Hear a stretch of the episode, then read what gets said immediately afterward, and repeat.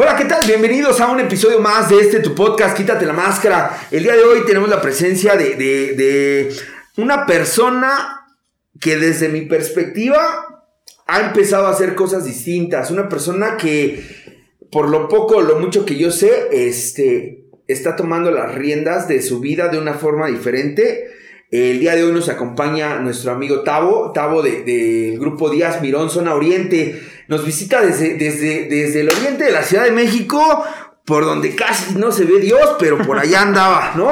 Este, el día de hoy para nosotros, al menos para mí en lo personal, es un gusto el, el, que el día de hoy tú puedas estar acompañándonos en el podcast, porque siempre el hecho de, de, de poder tener la presencia de gente como tú, güey, gente, gente joven, gente que, que el día de hoy está haciendo algo distinto, güey, ¿no? Gente que de alguna o de otra forma no solamente llegó a dejar de beber, que ha empezado a hacer más. Y, creo que contigo no nos, equivo no nos equivocamos porque eh, ha, habido, ha habido varios comentarios que a mí me han llegado así como, ¿sabes qué? Pues ese güey trae cosas chidas, ¿no? Y hubo algo que, que desde hace algún tiempo yo había estado observando.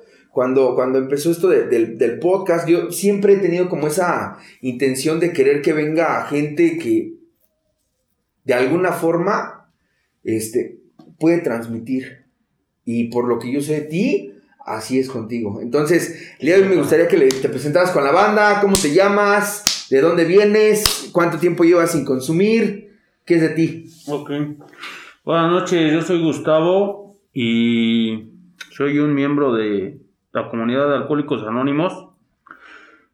Se milito en el grupo Díaz Mirón Zona Oriente eh, y llevo siete años limpios, siete años sin consumir.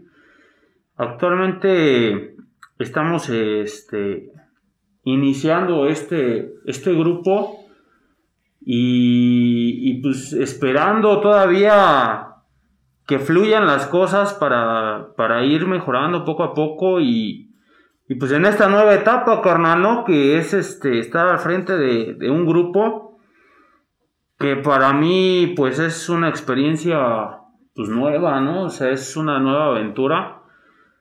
Y, y, y pues el hecho de, de, de, hoy estar aquí con ustedes, pues para mí es, es el, el, el inicio de un año que pinta chido, ¿no, carnal? Nuevo. Este, en este año que terminó, lamentablemente no terminó así tan chido que digamos, pero inicia bien y, y, le comentaba a la banda antes de venir, porque este, les comenté de este rollo. Y, y la banda se motiva, o sea, te das cuenta cuando, cuando la bandita de tu grupo te apoya, cuando se, se alegran de los logros y los toman como si fueran suyos. Parte de, ¿no? claro.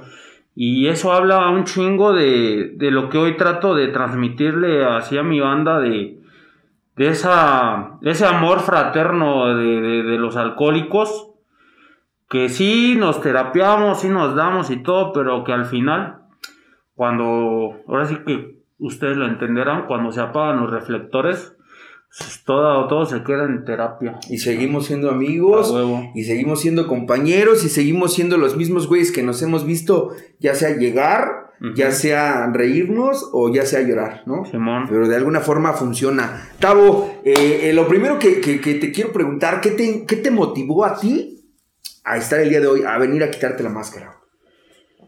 Pues principalmente, pues la experiencia, ¿no? Porque, porque vi así banda de mi fraternidad que, que vino y, y, dije, pues yo quiero estar también ahí. A huevo, chido, no, la ¿sí? neta, este, porque está chido el concepto y principalmente con todo, con todo este desmadre de, de, de redes sociales, Díaz Mirón siempre se ha caracterizado por, por ser polémico en redes sociales y, y todo aquello que, que espante a, a los de buena conducta. A los pues, moralistas, sí, a los sí, ortodoxos. Entonces, este, decía mi padrino, este, siempre voy a estar a favor de todo lo que espante a, a los buenos, ¿no? Claro. Y, y, me late este peo porque he visto así que viene banda y, y es este el rollo este de de explorar más adentro del alcohólico, ¿no? De, de, de, lo que no se dice a veces en una tribuna, en un compartimiento. Claro.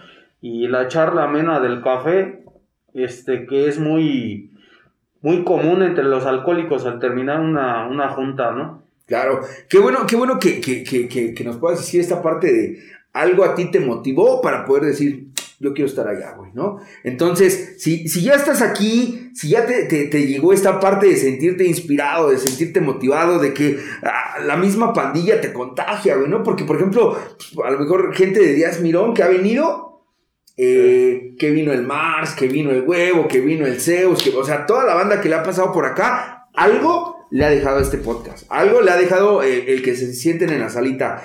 Eh, si ya estás aquí, yo creo que es momento de hacer lo propio. Vamos a quitarnos la máscara para que, que, sepamos justamente que, que, la banda que nos está viendo sepa justamente. no somos más que un par de alcohólicos que el día de hoy tuvimos a bien el poder reunirnos para poder tener una plática que, que, que, que, que ojalá que sea productiva tanto para ti como para mí yo creo que, que, que muchas de las, de las cosas que yo he aprendido dentro de Alcohólicos Anónimos es justamente eso, ¿no?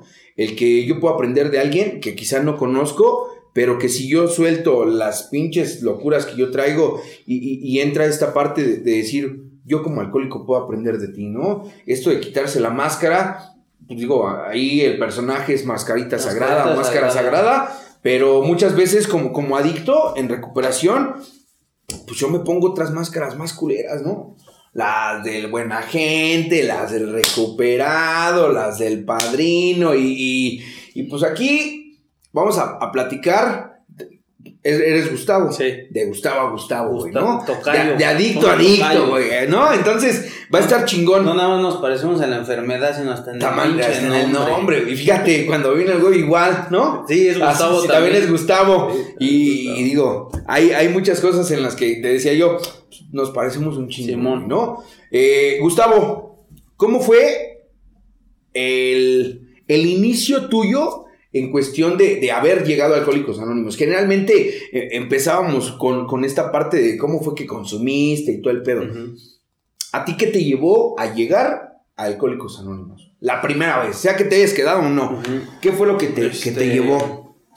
Pues mira, yo vengo de, de una familia de putos, putas y putazos. y, y, la, y la realidad es que pues mi destino estaba casi casi marcado porque yo llegara a un grupo. y mis, mis padres son adictos y mucha de mi familia son adictos. En, en un proceso de, de desintoxicación de, de, mis padres, eh, yo tenía como, como 8 años cuando anexaron a mi mamá primero y después este mi papá por su propia voluntad va y se anexa al grupo Héroes 24 horas del padrino Agustín. De Agustín Granados. Agustín Granados. Sí, y este, a él le tocó toda la granja allá en Morelos y todo ese tenía la granja, sí. Y mi mamá estuvo anexada en un grupo 24 horas de Chipitlán, Morelos también. También ahí en Morelos. Entonces, ese es mi primer contacto con doble A, ¿no? Este, como, digámoslo así, como a latín. Y, yo recuerdo que este, fui a ver a mi papá a, la granja y en una convivencia que fue familiar y todo el pedo, yo no sabía qué pedo, ¿no? O sea, yo escuchaba así, me fui a vivir con mi tía y, yo escuchaba así que mi tía este, decía, no, pues que vamos a ir a ver a tu papá y todo. Yo me imaginaba que estaba como en un campamento, ¿no? Un pedo así como de Boy Scout, ¿no? no tenía sí, claro. Este, noción. Sí tenía noción, pero no sabía de qué trataba, ¿no? Porque me tocó vivir pues toda la drogadicción de mis padres, ¿no? Este, vivimos un tiempo en hoteles de ahí de, Tepito, del, centro, y, y, me tocó ese, pues, ese lado oscuro, ¿no? De, la, de la adicción como, primero como hijo, y, y, pues yo hacerme cargo de mi carnal, y, pues mis papás, este, se drogaban en otra, en otra habitación del cuarto de hotel y pues a mí me tocaba ahí quedarme con mi carnal. Y, y entonces cuando ellos entran en este pedo, este, pues me meten a mí en una pinche junta para, pues, para la familia y todo el pedo y entiendan a, sus familiares que son adictos y demás.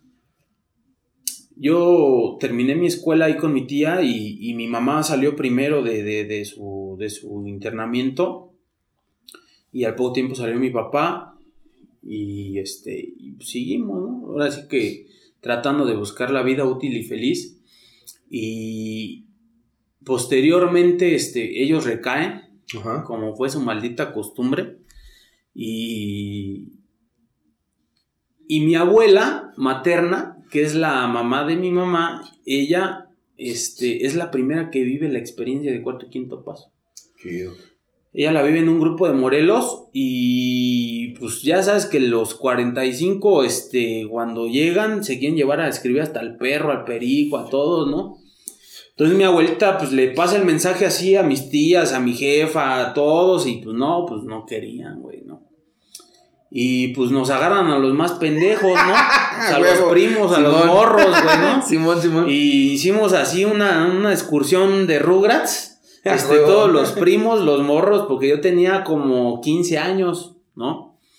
Ya había yo tenido contacto con el alcohol y la droga. Ya había tenido contacto, pero no. Pues, no era un adicto, güey. Porque la realidad es que, o sea, muchos. Hay mucha gente en, en este pedo que no ha fondeado lo suficiente. Claro. Fíjate que, en, este punto coincido así con un chingo de cosas de lo que acabas de comentar y es algo que yo he platicado muchas veces aquí. Somos, eh, ¿cuántos años tienes, güey? 33. 33, fíjate. Me banda joven, pero. No, no, no, eso es que ni qué. Este, banda que ha venido aquí a sentarse en la salita nos ha dicho que, que son provenientes justamente de esa marejada que en algún momento sucedió de, los grupos de cuarto y quinto paso, de, ah, se siente mal, llévalo a escribir, llévalo a la hacienda y que ahí, que, le van a ayudar. ¿no? Ajá, ¿no? Chamaquitos que, mm, o sea, yo empato, pero a la perfección con lo que acabas de decir. Yo llegué a los 16 años a un grupo de cuarto y quinto, no había como tal enfermedad. No. Sí había una personalidad adictiva, sí, pero no había tal eh, enfermedad de decir, no puedo parar de consumir. No, no, pero destapó. ¿Qué destapó en ti el, haber llegado ahí a la, a pitufial de ¿Qué, qué, qué fue, este, Pues era en, primera instancia.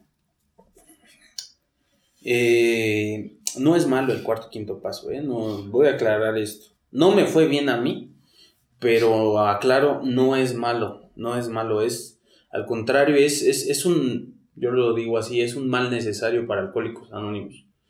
Eh, los grupos de cuarto y quinto paso porque eh, es, un vómito emocional muy chingón, güey. O sea, yo recuerdo que cuando estoy en mi catarsis, me tocó un padre, un viejito de, guerrero, un maestro. Y, en mi catarsis que estoy haciendo de, después de mi cerco y todo el pedo, este, vino un, un momento de, paz, de tranquilidad, de alivio en donde por primera vez no me sentí con ese odio, con ese rencor hacia mis padres, ¿no? Y, sí fue algo chido, pero faltó un complemento. Y el complemento que faltó en ese, en ese instante, en ese momento, a mi parecer fue la libertad de decir, bueno, ya viviste esto, entonces qué decisiones vas a tomar. ¿Qué quieres, no? O sea, ¿qué quieres de la vida, no? O, o, ¿sabes qué? Ya viviste este pedo, quieres sentirte como hoy te sientes, este, continúa o, es tu decisión. No, fue así de, ah, y vas a llegar y no chaquetas, y te quitas los piercing, ¿no? En ese entonces tenía nariz, lengua, chichi, todo, estaba, este, empezaba yo en mi época de rebeldía. Y fue un, un tabú y, parte de todo esto, yo pude haberme quedado en ese, en ese entonces. Este, viví mi, experiencia en un grupo de, cuarto y quinto paso de Tulyehualco, que es este, un grupo viejo de allá, del, padrino Carnes, se llama Amor y Liberación, uh Y, llegamos, o sea, yo recuerdo que fue, fue una época en donde llegamos muchos jóvenes, ¿no? Muchos, muchos jóvenes de entre 15 a 20 años, ¿no? Y, me quedé así sin beber como tres meses. Después de esos tres meses, este, bebí, me pinté el cabello, hice mis mamadas y, y después, este, pues ya el, el- me mandaban a la hacienda así como que correctivamente, ¿no? O sea, era así como de que no, no sabemos Ah, qué ¿te hacer con este mal? cabrón.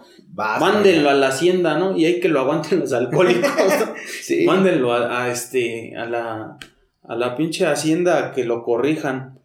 Justamente, perdón que te interrumpa, pero justamente e- e- eso en, en algún punto, ya ahora con, con- con el paso del tiempo y muchas cosas que me han pasado, que yo he visto dentro de Alcohólicos Anónimos, coincido en- en esta parte que, que tú acabas de mencionar. El hecho de que para muchas familias los grupos de cuarto y quinto paso se volvieron así en guarderías, Guarderías. de niños rebeldes que no sé qué hacer.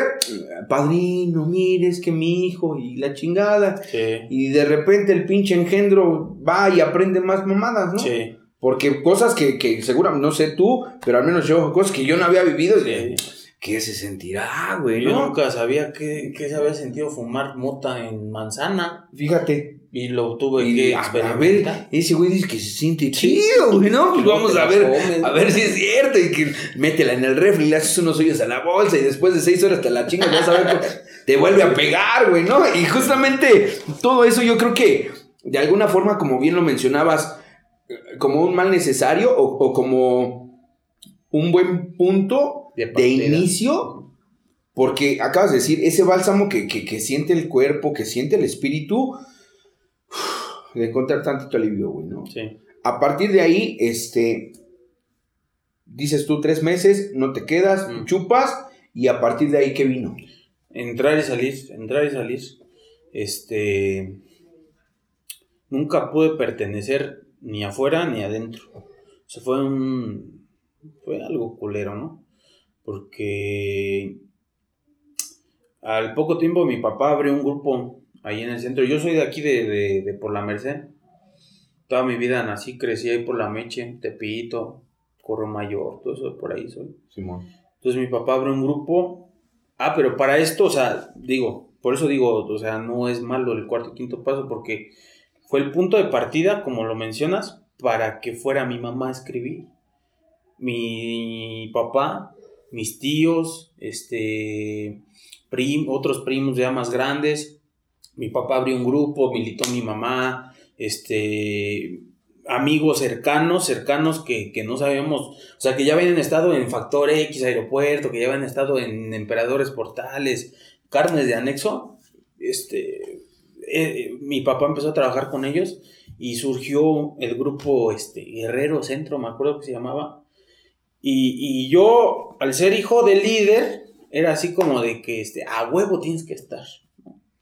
A huevo tienes que estar. Y terminábamos de chambear porque eh, siempre hemos sido comerciantes. Y terminábamos de chambear y yo así de este, no, ya me voy, ¿no? Este, no, pues un culito y, y no, este, Grupo. vete para el grupo. Grupo. Su madre, ¿no? Y pues bueno, pues ya me subí al grupo. Pero vino una época chida, vino una etapa chida de estabilidad emocional en, en mi familia.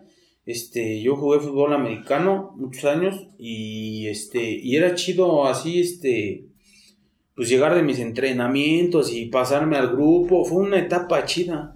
Mi papá me manda, este, fue cuando empezaron a perseguir a los cuarto y quinto paso Simón. y que los confederados y que no sé qué. Entonces mi papá lo quiso hacer pasar como tradicional y me mandan a, a- como RCG, a la Ah, oficina intergrupal. Y en la oficina intergrupal, este, pues no mames, o sea, yo era un chamaco de 17 años y llegaba y puro pinche anciano, o sea, puro pinche viejito. O sea, si en los grupos tradicionales hay viejitos, En las en la intergrupales oficina está intergrupal, peor, no güey. mames, y es la morgue, güey, ¿no? Y este, y hablaban de conceptos y hablaban de tradiciones. Y, y imagínate qué puto joven quiere escuchar de tradiciones, o sea, qué joven quiere escuchar de los conceptos del servicio y de ir al Rubén Leñero a pasar el mensaje y de ir a este con el comité de rotafolio de IP a este A- a- los cinco puntos Sí, de Alcohólicos no Anónimos, ¿no? los encamados. y Sí, la yo por eso no iba a la escuela. por no querer por no querer ese pedo. Y, y me tocó ese- esa etapa de mi vida. Y al poco tiempo, este, pues, mi papá recae, se cierra el grupo. Y, y la banda, este, pues me decían, ¿por qué no lo tomas tú? ¿Por qué no lo tomas tú? Pero, Ok. pues, ¿qué iba a hacer un chamaco de 17 años Morro. como líder de un grupo y con gente? Porque sí había gente, ¿no? Y traté de, de así de hacerme cargo, pero no, no, o sea, no, no era mi tiempo, no estaba capacitado para, para esa responsabilidad. Y, y después este, continué mi, mi adicción, empecé a vivir cosas que, este, que no había vivido, empecé a experimentar borracheras más fuertes, empecé a experimentar con, con drogas nuevas, este, empecé a conocer drogas nuevas, este, fiestas nuevas, gente nueva. Yo fondié desde, desde la vecindad de Tepito hasta una peda en el Pedregal, ¿no?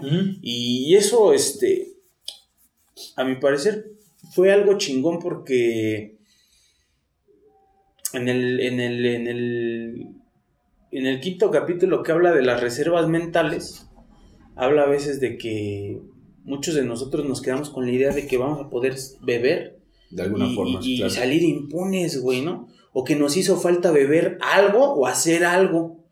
Y yo creo que yo viví lo que tenía que vivir, disfruté lo que tenía que disfrutar y hasta el día de hoy eso me ha servido para, para que por hoy no beba. Ok, fíjate, lo que yo entiendo, eh, llegas, conoces a Alcohólicos Anónimos, esta onda del cuarto y quinto paso, a querer o no, pues tenías que estar. Se cierra el grupo, pero de alguna forma, igual que a mí, se te siembra la semillita y esa semilla tarde o temprano germinó.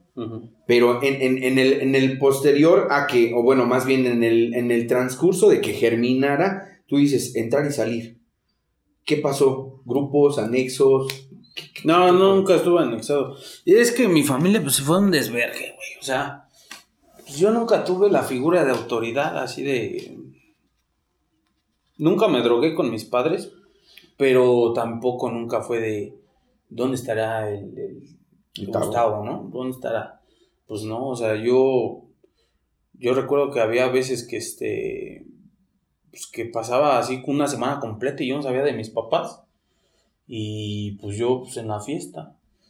Entonces, nunca llegué a un anexo porque pues no hubo quien me anexara, ¿no? Y yo, pues nunca tuve la necesidad de irme a anexar. Pero sí buscaba estabas en- un alivio, buscaba la ayuda cuando me sentía presionado y era cuando regresaba al cuarto y quinto paso, ¿no?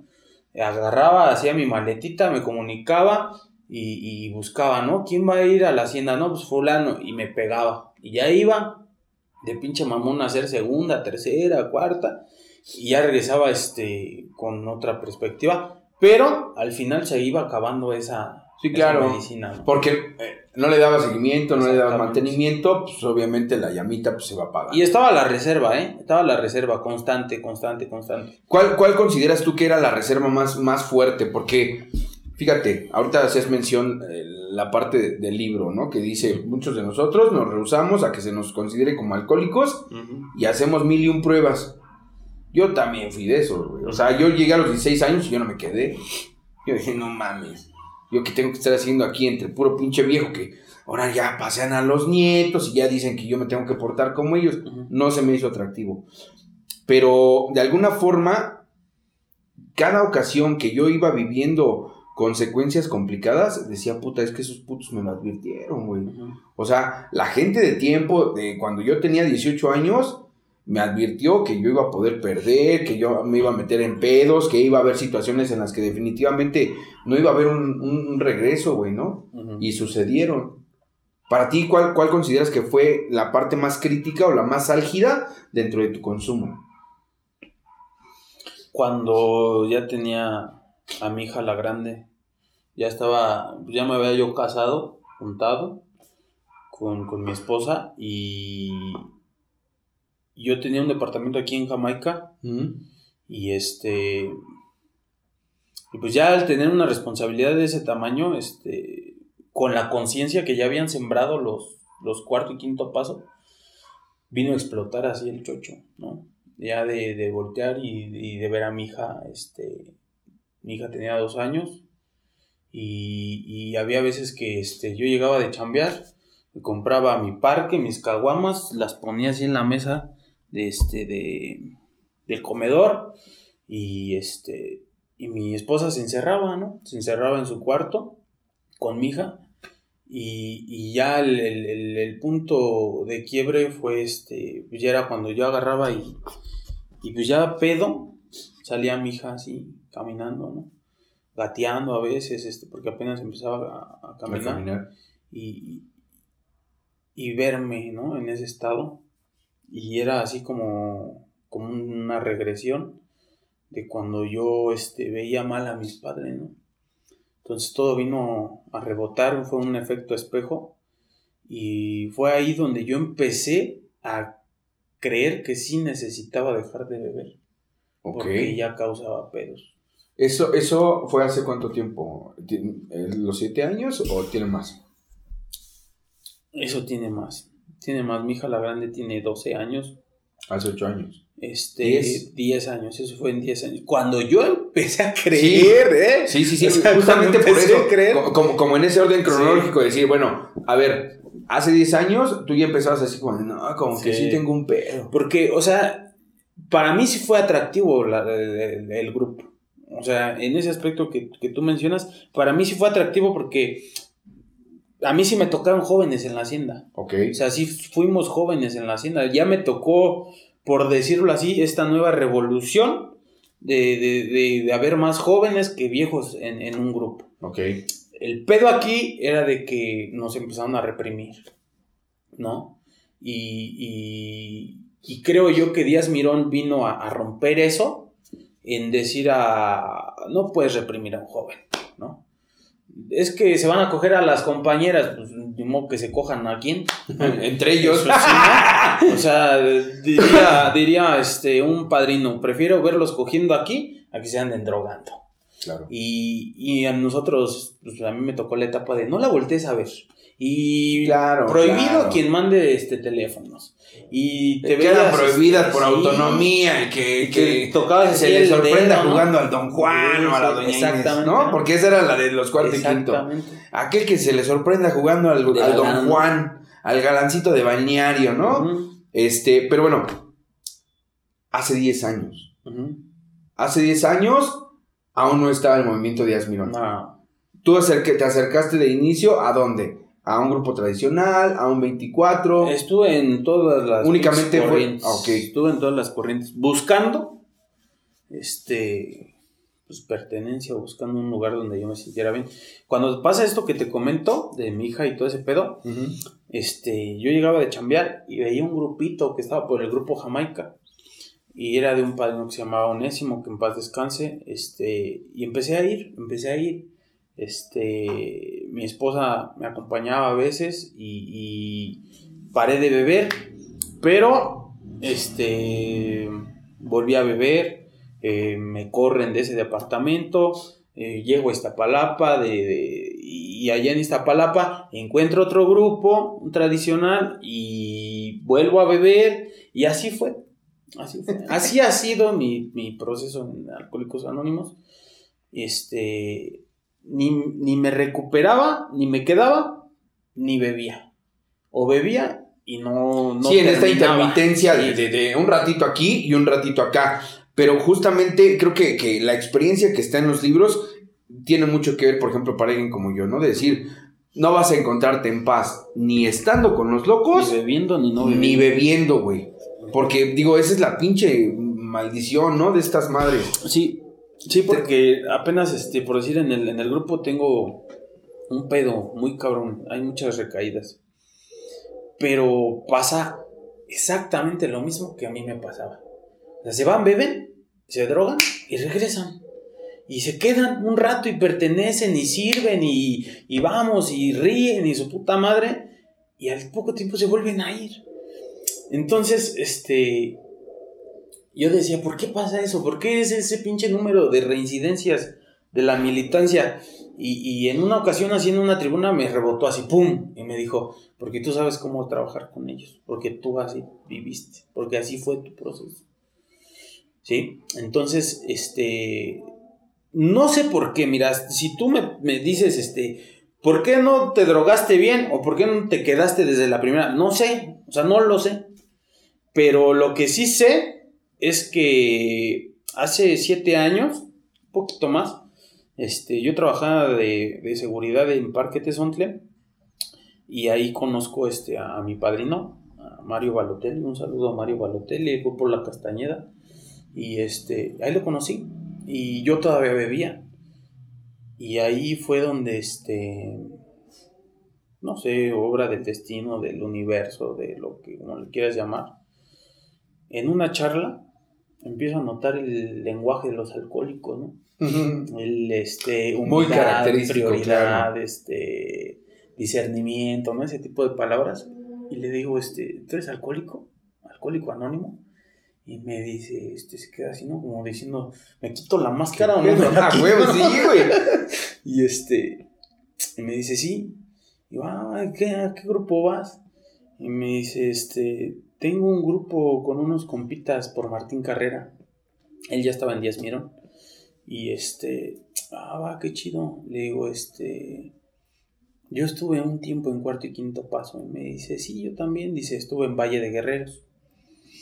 Y le digo, con Anuar. Me dice, sí, no, ahí estuvimos un rato. Y ya, ¡pum! Se suelta la charla, así, de alcohólico para alcohólico. Pa, pa, pa, pa, pa. Él, él, este, digámoslo así, como que era como supervisor. Y se va. Yo seguí bebiendo. Este, mi esposa estaba embarazada de mi segunda hija. Y me corren de ese trabajo. Y, viene, viene el- la clave para que cualquier alcohólico pertenezca. La clave. El decir, aquí me quiebro a la verga, ¿no?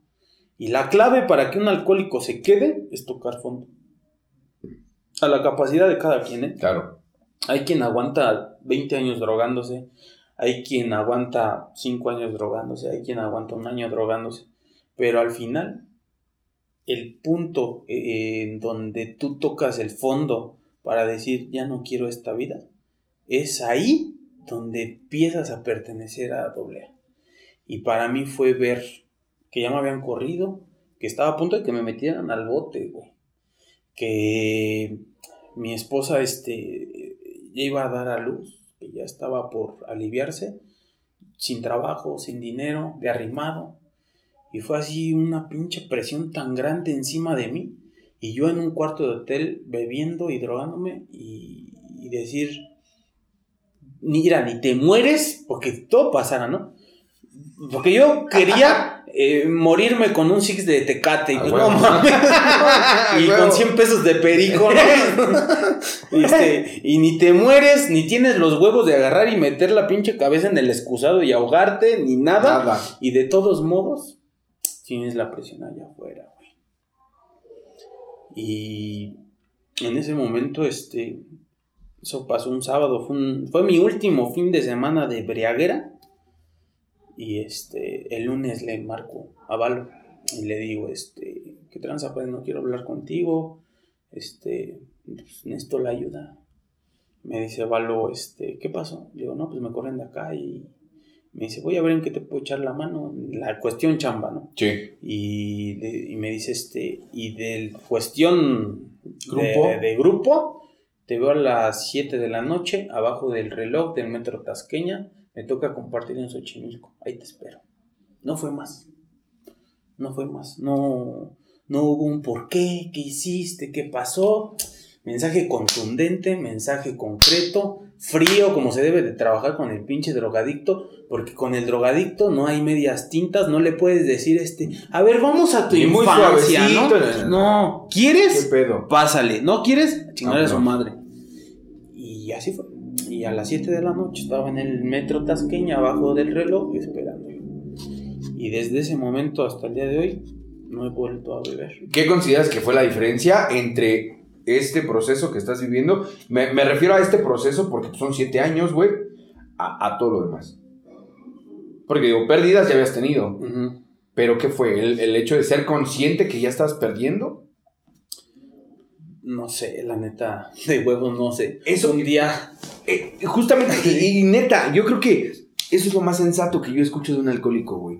Porque de repente, eh, ante esta madre, Sí, en los grupos, nah, pues me adorno, güey, ¿no? sí. Y y llegó el momento en el que, puta, me estremeció mi corazón, vi a mi familia y No. dije, o es ahora o es nunca, ¿no? Neta. Por- digo, uno es mamón, uno es payaso, güey. Poeta de tribuna. Pero esta madre que acabas de decir, no sé. Chido. ¿Qué sucede después? No sé, después de ese compartimiento, el primer grupo que piso con, con Valo fue el grupo ICAL 45 en Xochimilco. Y después de ese compartimiento, no sé qué pasó. Empezaste a Este, seguir yendo. Seguiste yendo. Me citó una semana después, una semana después, lo acompañé a sus compartimientos. Él este, salió un tiempo de, de Díaz Mirón. Yo empecé a ver videos de Díaz Mirón y, y yo veía así la locura que traían de este.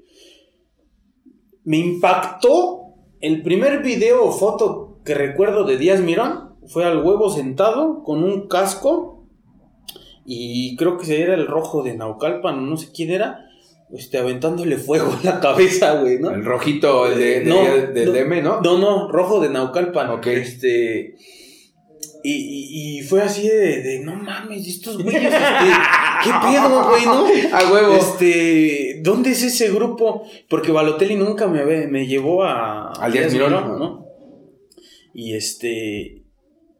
Y, y yo caminé con Balotelli, pero jamás supe de Díaz Mirón hasta el primer año. Cuando yo cumplí un año, este, y el Díaz Mirón cumplía dos años, Giovanni invita a, a Valo, este, lo recuerdo chido, estábamos en un grupo, nos tocó compartir en un grupo de acá de por la Guerrero, y llegó el huevo, ¿no? Llegó con, en ese entonces, Pac-Man, España, Becky, y este... Juanito. Juanito creo que llegó a, a después y este y esa fue la primera vez que yo los conocí.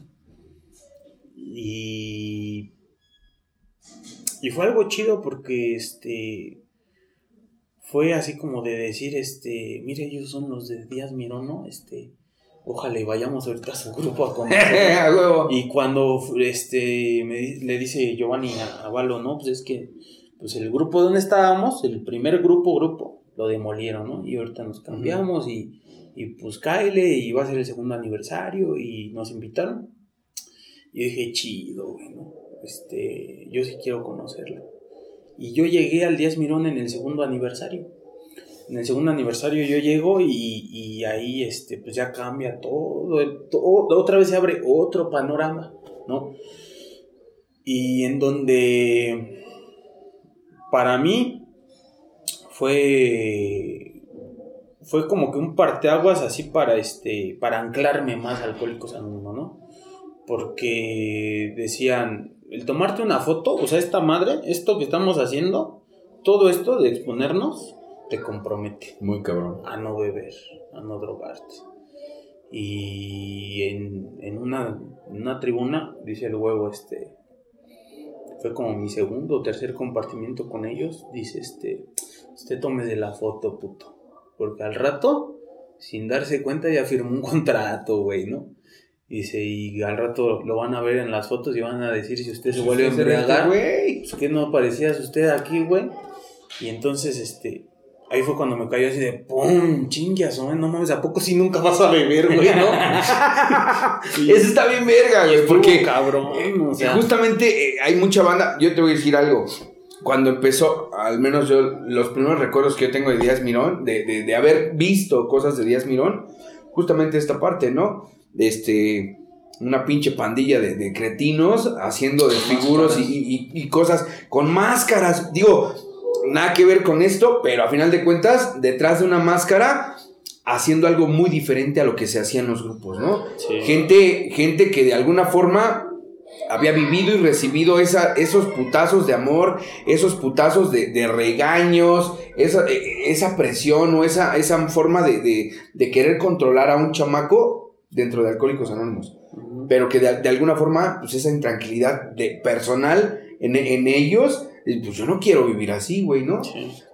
se levantan en armas y dicen somos Díaz Mirón y empieza toda la pinche revuelta donde fueron odiados, donde fueron juzgados, donde todo el mundo hablaba de ellos y, y es muy cagado porque muchos de los que hablaban de ellos Posteriormente, exacto, posteriormente se convirtieron o se fueron hacia Díaz Mirón, güey. Sí, los detractores. Entonces, de alguna forma, algo hicieron bien. Sí, sí, no, yo, yo siempre he dicho, este, Díaz Mirón vino a revolucionar muy cabrón el eh, Alcohólicos Anónimos. Y yo, o sea, yo que me tocó, por decirlo así, como que la vieja escuela Sí, claro. y la nueva, o sea, me tocó ver Sí, la- esa transición, claro. güey, ¿no?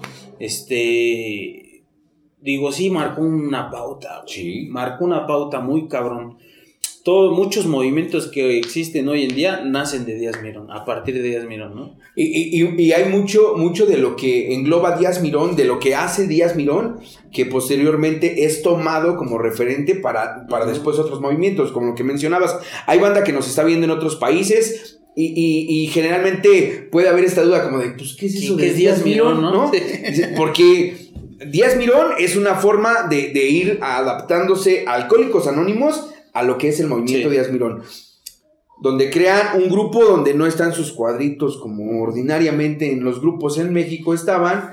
Empieza a ver el graffiti, empieza a ver. ¿Sabes qué es lo que yo siento que, que, que hizo que Díaz Mirón pegara? Que nunca se hizo con, con la intención de. Claro. O sea, no Sí. había cuadros de, de tradiciones y de, de porque no tenían. Sí, güey, claro, ¿no? güey. Y este y pusieron grafitis porque era más fácil de, este, agarrar unas latas que tenían ahí y poner un grafiti que a pintar toda la pared y gastar. O sea, siempre Díaz Mirón fue o ha sido así como improvisado. ¿no? Y de hecho, este, esa parte es la que también a mí me, cara- me caracteriza, o en donde yo me identifico, ¿no? El por qué yo estoy en Díaz Mirón.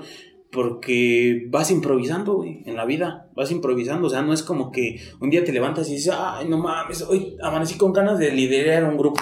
Sí, Pues ¿no? no, güey. O sea, no es como que hoy amanezcas y digas, ay, hoy voy a ir a darles terapia a los 45, ¿no? No, o sea, me tocó la etapa de la locura de Díaz Mirón en donde se aventaban cohetes, en donde te bajaban a Juan Dieguitos. Me tocó la etapa en donde este empezaban a hacerse las, las famosas juntas así masivas de Díaz Mirón, ¿no? ¿Mm? en donde llegaba banda curiosa de otras corrientes, se llenaban así, o sea, la matriz se llenaba así, cabrón, cabrón, gente parada, gente afuera, y parecía un pinche coliseo romano, la gente extasiada de sangre, ¿no? Querían a ver a quién destazan, güey, ¿no? Destacen este, a este, A este cabrón, güey. ¿no? Simón. y este y el público enalte- enardecido y me tocó todo ese todo ese punto y ahora me toca la etapa pues por decirlo así de madurez de Díaz Mirón no en donde yo tuve que vivir mis propias consecuencias como como miembro este yo siempre he sido un güey irreverente y, e incorregible en donde he ido en contra hasta de los rebeldes ¿no? Claro. Yo un tiempo me fui de, me fui un año de Díaz Mirón, porque yo siempre, pues yo prefiero ser fiel a lo que yo creo que a lo que me dicen, a lo que me imponen. Y, y esa parte es la que yo creo que, que todo adicto ya en recuperación debe de, de- de conservar, esa parte de, de esa ingobernabilidad, pero, pero bien manejada, ¿no? Sí, la, la- la lealtad propia a Sí. principio, güey, ¿no? Puede ser Cuestionar. quien sea que te diga, es que tú tienes que hacer eso, pero si tu principio, la parte más, más, más profunda de ti te dice, güey, no, eso no lo tienes que hacer, Exacto. Poderle hacer más caso a, a- a esta parte Sí. interna que a la parte de que alguien llegue y te diga que tienes que hacer, güey. Sí, y, y- y hasta el programa de doble A, Claro. porque no es perfecto, ¿no? No es perfecto y empiezas a verle, este, que también tiene imperfecciones el programa y, y el mismo programa te lo dice, doble A no es la panacea, güey, Claro. ¿no? Hay que buscar más allá afuera, busca un crecimiento espiritual, este, colócate en una religión, busca un consejero religioso, búscate un psicólogo, o sea, eh, hoy en día en las clínicas se ve mucho que hay el tratamiento este psicológico, ¿no? Psiquiátrico. Y es algo que para mí debe de ser así canasta básica en, en- en la población, en la sociedad en general, Porque pues el psicólogo, el psiquiatra, pues es el especialista de la chompeta, ¿no? Y justamente eh, eh, esto pasa como muy, muy, muy comúnmente, ¿no? A mí en algún momento uno de mis padrinos me dijo, ¿de dónde estás más enfermo? De acá, pa' Chompeta. ¿Y, ¿Y a qué es a lo que le quieres hacer caso, güey? Nada más para que te des cuenta, ¿no? Sí. El hecho de que, de que de repente uno pueda estar ya en recuperación, uno se va con la finta de repente, Sí. de, de que uno está haciendo bien, de que uno está por el buen camino, pero la verdad a veces dista mucho de lo que uno puede compartir, de lo que uno puede expresar, güey, ¿no? A ti sucede, te, te anclas a, a Díaz Mirón, este, empiezas a militar. ¿Cómo fue tu caminar o cómo ha sido tu caminar? Porque para gente joven, de repente esa parte atractiva de los Díaz Mirón, como, como las máscaras, como el hacer desmadre, como, como esta onda de las porras, de estar gritando sandeces, eh, le es atractivo a uno, ¿no?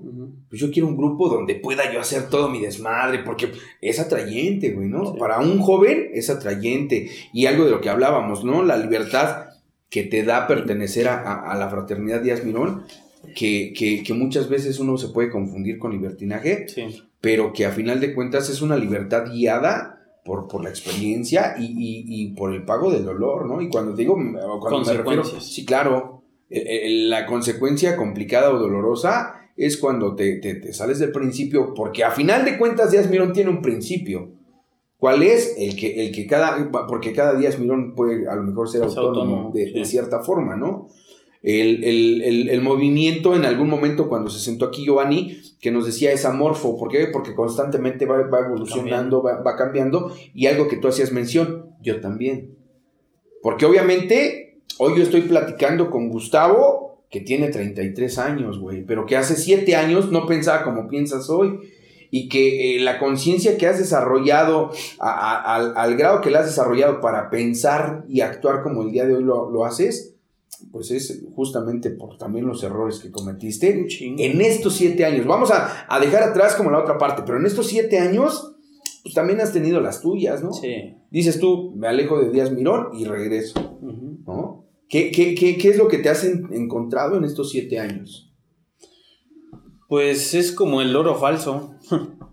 es el oro falso, es este de lo que nos querían proteger los, los viejos, de lo que nos quería proteger la, la doceava tradición. El hecho de, de, de decir, sí, cada quien sabe cómo maneja su anonimato. Sí, está chido. Pero hasta qué punto te vas a exponer, ¿no? Y por decir yo en mi caso, este, pues ya con una familia ya formada y todo el pedo, pues empecé a pagar mis consecuencias, ¿no? Y ya el hecho de desviarte del principio de, de Alcohólicos Anónimos de, de- la honestidad empieza a causar mella en tu recuperación. Empieza a causar mella porque empiezas a vivir lo que llaman los alcohólicos este, la borrachera seca, ¿no? En donde no bebes, pero estás a un paso de hacerlo. Y yo creo que, mira, yo me enfoco un chingo en la banda, no en la que sigue bebiendo, en la que sigue drogándose, porque a veces ellos ni quieren la ayuda. Y yo me reflejo, ¿no? Yo cuando bebía y yo me drogaba, chinguen a su madre. Yo me enfoco en el que está a punto de irse. Ahí. Ahí es donde se necesita trabajar con el que está fastidiado de su grupo. Donde con el que está fastidiado de, de, de, de- la pinche presión así de decir este no soy no soy como quisiera ser y no soy como los demás quieren que sea. Ok. Y, y- y yo me vi en esa situación, ¿no? En decir, este, pues sí no chupo y sirvo, sirvo, y, y transmito el mensaje y paso un mensaje y hablo de Billy Bob, ¿no? Pero empecé a dejar de hablar de mí. Entonces, este, pagué mis consecuencias. eh, pagué también el, el desdén de, de mis compañeros. Este, sabes que la estás cagando cuando la banda te vomita, ¿no? Y cuando empiezas a hacerte odiar entre tus compañeros. Y ahí es un indicador de decir, cambia, güey, cambia. cambiar.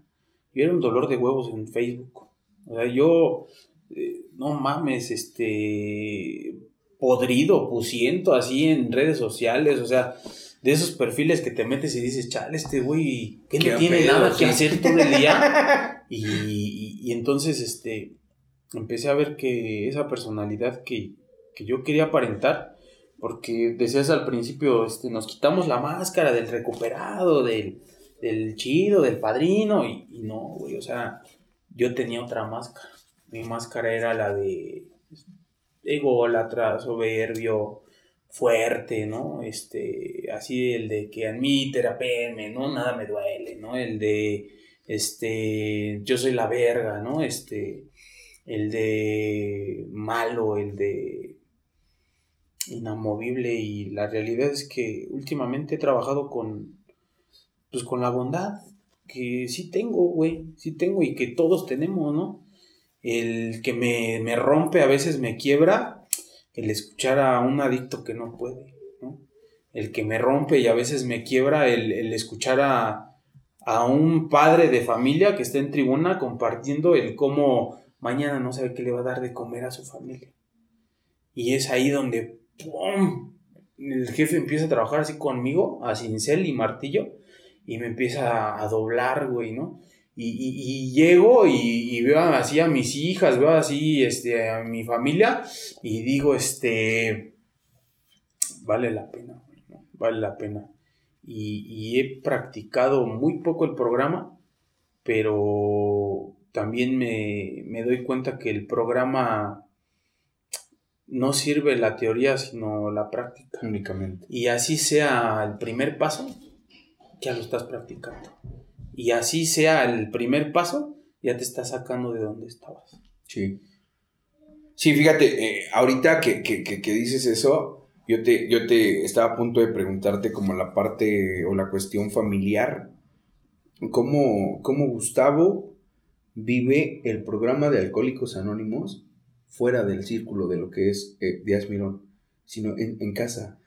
Ahorita, y, esta pregunta se la he hecho solamente a dos personas, ¿qué es lo que sucede hacías mención tú, cuando se apaga el reflector, cuando sales de la junta, cuando ya no eres el líder, cuando ya no eres el padrino, cuando llegas a tu casa y, con qué te topas, güey, ¿no?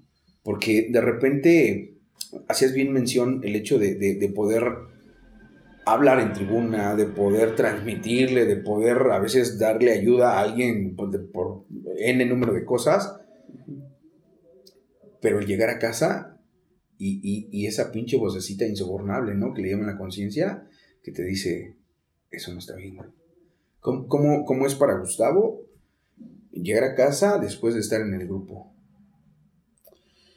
Pues eh, mi familia se, ha tenido que adaptar a eso y a mí me, me ha costado me ha costado a mí adaptarme a su adaptación de ellos. Ok. Porque el hecho del tiempo de, que yo le, le he dado a Alcohólicos Anónimos me ha llevado a que pues, yo empiece o, deje o, haya yo perdido cierta importancia en la vida de, mis hijas y de mi mujer, ¿no? Este, ya saben que después de las 8 ya no me pueden ¿Ya no estás? Ya no estoy. ¿Ya, cuentan conmigo? Sí, sí. Y he tratado de, de, de, de, por medio del apadrinamiento, de dedícale tiempo a la familia. Me quedo en mi casa y es así de que mi hija la grande, pues en su teléfono, haciendo TikToks, en su pedo. La chiquita ve sus series, ve su, su, su caricatura, hace su sopa de letras, ilumina. y mi esposa, mi esposa es así de este, ay, voy a ir con mis amigas al café. Ay, este, voy a salir aquí con la vecina porque este me va a enseñar unas cosas. Y, ha habido noches en las que yo digo, verga, güey, este, pues a ver, ponte una serie y date ese tiempo a ti porque ya no eres indispensable en tu familia. Qué chingón lo que acabas de decir, güey, porque de repente eh, pudiera, pudiera parecer como que esto es una, una virtud, el hecho de decir, pues sí, yo ya dejé de consumir, mi familia está de poca madre. Yo he escuchado un sinnúmero de alcohólicos presumiendo los logros de sus hijos, güey, ¿no? Cuando eh, muchas veces esos logros se deben más al mérito de la mamá, al mérito de, de, de, la gente que está constantemente y que muchas veces nosotros como alcohólicos, pues, entre el trabajo, sí. entre el tiempo que le dedicas a esta madre y en tu caso como, como en la parte de liderazgo que tú has tomado con, con Díaz Mirón San Oriente, el precio del liderazgo es muy caro. El, el, el, hecho de que te privas de hacer un chingo de cosas. Hoy, hoy algo que, que, que, con lo que el podcast en sí, lo que engloba lo que nosotros estamos haciendo, en algún momento yo platicaba con César y le decía, güey, hay mucha gente, que, como lo que tú hacías mención, a determinado tiempo de llegar a Alcohólicos Anónimos, ese gran coco del que hablabas de la recaída de, pues puedes estar un año, güey, ¿no? Unos meses, un año y medio, pero de repente ya no quieres, güey. Sí. Porque entonces esa promesa que en algún momento escuchaste de que los mejores días están por vivir, este, las mieles de alcohólicos anónimos y todo este pedo, hay, hay gente en cada uno de los grupos, hay gente que nos está viendo a través de su pantalla y, y que está esta parte de, güey, no mames, ¿esto estará funcionando? Sí. Porque no me siento como estos putos dicen, güey. O sea, no llegan esos días de felicidad y, y la pinche euforia porque ya dejé de consumir. No. Hay momentos en los que dices, pues sí, esos güeyes hablan bien bonito, pero yo me siento mal.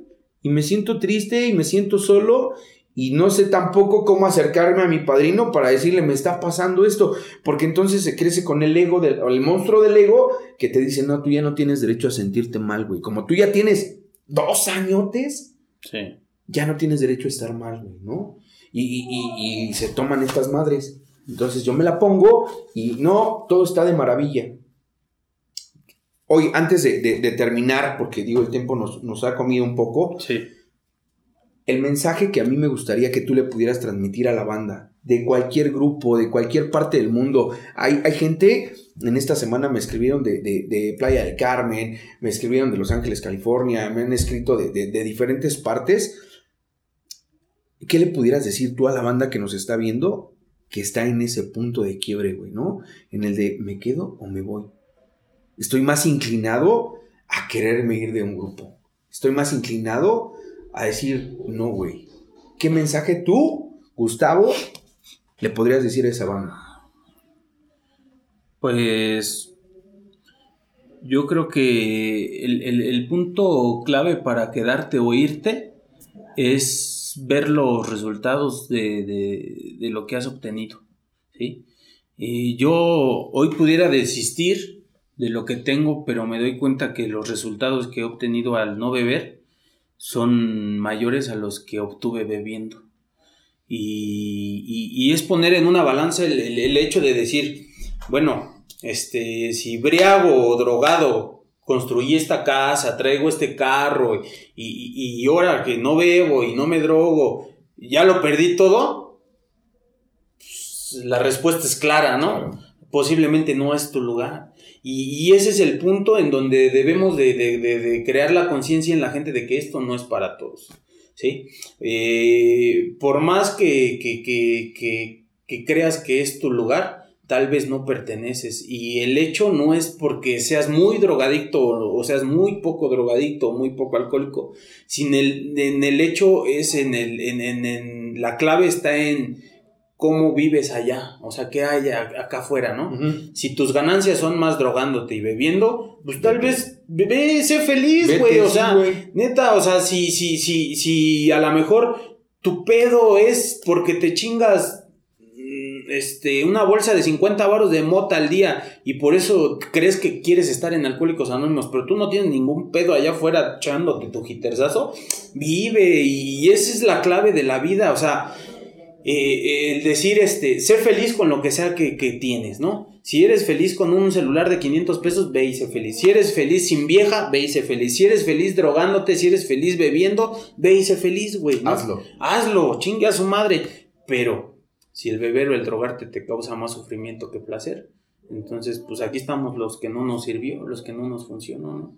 Eh, yo quisiera invitar más a, a, a la gente que que cree que, que no está sirviendo el estar en un grupo, que cree que no está sirviendo el dejar de beber, que han perdido la esperanza, que han perdido la fe, que han perdido eh, el sueño de, la añorada sobriedad, que ven lejos el, poder ver unida a su familia, los que se están frustrando porque perdieron a la mujer, porque los hijos se van, porque los hijos no les hablan, porque se quedaron sin amigos, porque este es un pinche proceso bien difícil y, y la vida te va a meter en desiertos en donde los vas a tener que cruzar solos y se va a ir la gente que no es necesaria en tu vida, sea quien sea.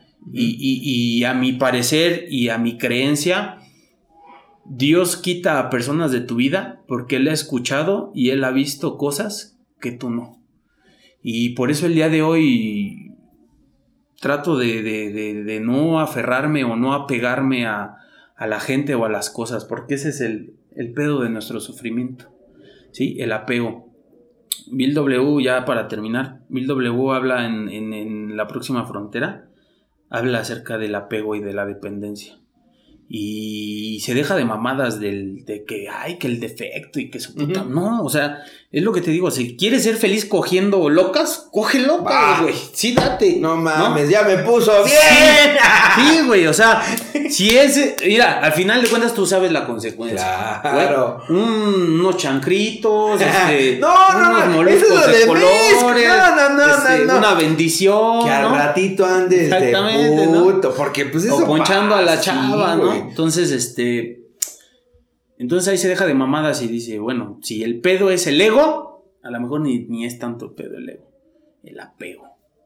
¿Sí? Entonces en el apego, el apego a las cosas, el apego a las personas, el apego a las situaciones, ¿no? Nos volvemos dependientes de situaciones. Tal vez el pedo no es ni siquiera el alcohol o la droga, sino la situación en la que te pone beber. Un ejemplo. A mí me encantaba juntarme con la banda de, de, del americano y la situación en la que estábamos en una pool party y ese pedo y, para mí era decir este güey tal vez si perteneces a este mundo no o sea tal vez tú naciste para esta esta vida Para este ¿no? desmadre, claro. este y me volví adicto a esas situaciones a no a la sustancia como tal Sino a, a lo que te provoca el estar en ese momento. y la situación ¿no? con, toda la, la circunstancia, claro. Y, y, y, es desapegarte de esa parte y, y, entonces este si crees que no es suficiente lo que hoy tienes pues haz la prueba no a final de cuentas mira nadie nadie puede retener a otro alcohólico o a otro adicto de que se vaya si hay veces que la decisión ya está tomada antes de irte y, y hoy lo publiqué no este si buscas un pretexto para irte de una relación, si buscas un pretexto para irte de un lugar, ya lo tienes. Es que antes de tener ese pretexto ya habías tomado la decisión. Claro. Ya nada más faltaba ponerle la fecha. Y hay alcohólicos que, que, quieren eso, quieren el pretexto, quieren este, el motivo. Entonces, este, motivos va a haber muchos. Yo, yo por el día de hoy me quedo con esto, me quedo con esta experiencia, carnal y, y, sobre todo con la oportunidad de, de, pues de llegar a la banda que este, de otros lugares este, no, que no saben nada de este pedo, porque he visto en los comentarios este, que hay banda que no saben ni qué pedo con esto, ¿no? Pero este, dicen, es que vi el podcast y llevo tres meses sin drogarme, ¿no? Sin beber. Y esa banda, el decirles, busquen ayuda, güey, busquen ayuda y busquen su, sobre todo, busquen el lugar donde se sientan chido. ¿no? Sea en un grupo de doble A, sea tal vez este, no sé, a veces este, con un psicólogo y al final todo lo que te invite a, crecer y a mejorar como persona siempre va a ser la mejor inversión de tu vida. Chingón. Muchísimas gracias, Gustavo, por, por, por haber aceptado el día de hoy la invitación, por haberte tomado tu tiempo, güey, para, para poder venir acá. Y justamente lo que hablabas, el acompañamiento terapéutico no es, no es exclusivo de Alcohólicos Anónimos. Yo el año pasado, así hacías mención tú de, de, un año complicado, güey, ¿no? Para mí fue un año que me partió así, cabrón. Tomé la decisión justamente de, de, del acompañamiento terapéutico con una psicoanalista, a la cual le mando un saludo, que fue la que, la que nos regaló nuestro, nuestro, nuestro luchador. Este, Claudia, de verdad, muchas gracias A, ti, gracias por haberte tomado el tiempo de hacer eco la invitación. Seguramente eh, nos seguimos topando en este, en este pedo. Hay mucha gente que, que de la fraternidad Díaz Mirón están volteando a ver lo que estamos haciendo. Eh, también quiero mandarle un saludo a toda la banda de la Quinta Santa María que, de alguna forma ha estado ahí al pendiente, que, el día de hoy me tocó andar por allá y, que están así como de, ¿qué onda con, el podcast? ¿No? Decías tú, hay gente que no sabe nada de Alcohólicos Anónimos y me han escrito de, güey, pues yo necesito ayuda, güey, ¿no? Y, y de verdad es un compromiso, como bien lo mencionaste, el hecho de estar ante esas madres, ¿no? En la cámara de repente te puede imponer, pero de repente me decía gente que ha venido, puede ser que, sea tu anclaje sí. Para que el día de hoy pueda seguir permaneciendo. A mí me ha costado un pedo, pero un pedo, hermano. He podido estar uno, dos, tres, cuatro años y, después decir, pues voy atrás, güey, ¿no? Hoy por hoy, digo, me siento bien con lo que estoy haciendo. Gente como tú, a mí me inspira a seguirle dando por aquí. Muchas gracias. Banda, muchísimas gracias. No se olviden de seguirnos en nuestras redes sociales, Facebook, Instagram. Eh, descarguen, pueden descargar este episodio. Posteriormente lo vamos a tener disponible en Spotify para que puedan descargarlo y escucharlo en el momento que ustedes quieran.